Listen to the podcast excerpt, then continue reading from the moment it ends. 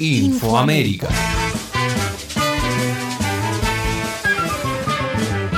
En esta edición, en Chile, la oposición no logra los votos para destituir a Piñera. En Bolivia, la derecha levanta el paro de 10 días contra el gobierno del MAS. Y mientras tanto, en China, sí, en China, se realiza la decimocuarta cumbre empresarial China, América Latina y el Caribe.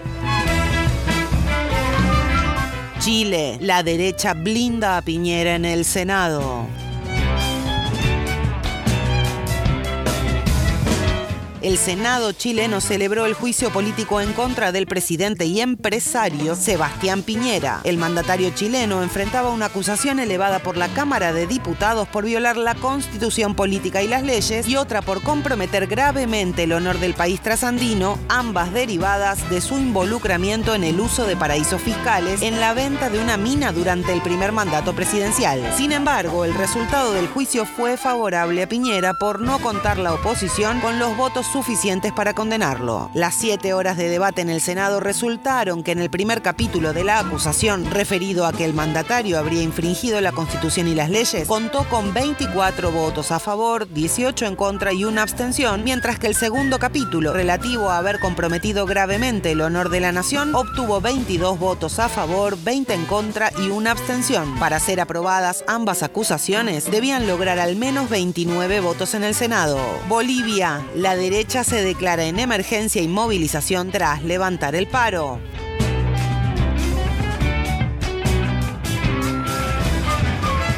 Los comités cívicos de la derecha que habían convocado un paro indefinido el pasado 8 de noviembre han decidido levantar la medida este miércoles luego de que el fin de semana el presidente Luis Arce Catacora dejara sin efecto la ley 1386 de estrategia de lucha contra la legitimación de ganancias ilícitas. Una ley con la que el gobierno buscaba controlar el lavado de dinero producto de actividades ilícitas, algo que la derecha boliviana parece resentir. Arce señaló ante y bloqueos de carreteras en algunas regiones del país que luego de escuchar al pueblo y sus demandas tomó la decisión de derogar la normativa y así allanar el camino para que no exista el mayor pretexto para seguir enlutando, para seguir maltratando, para seguir paralizando la economía boliviana. Por su parte, Rómulo Calvo, líder del Comité Cívico de Santa Cruz, principal instancia promotora del paro, celebró la derogación de la ley antilavado como una victoria del pueblo y llamó a gremios y afines y transportistas a mantenerse en emergencia y movilización.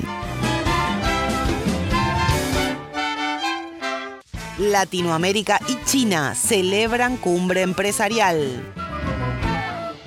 Esta semana se celebró la decimocuarta cumbre empresarial de China y países de América Latina y el Caribe, la cual tuvo lugar en Chongqing, República Popular de China. El encuentro se cerró con la firma de 18 acuerdos por más de mil millones de dólares, según informó Prensa Latina, en convenios que involucran a instituciones chinas y países como Argentina, Ecuador y México. Algunos de los sectores beneficiarios del intercambio de esta cumbre son los de agricultura, minería, automotriz y de fabricación de equipos médicos. Las autoridades chinas resaltaron el creciente intercambio comercial entre las partes y destacaron que de enero a septiembre de este año el mismo superó los 331 mil millones de dólares, un alza del 45,5% interanual. Al cierre de la cumbre, el gigante asiático hizo el traspaso a Ecuador para celebrar en el 2022 la decimoquinta cumbre en la ciudad de Guayaquil. La cumbre, que se celebra anualmente desde 2007, constituye un evento oficial económico comercial que forma parte del foro China CELAC, el cual ha sido reconocido como una marca estrella en la cooperación entre China y nuestra región.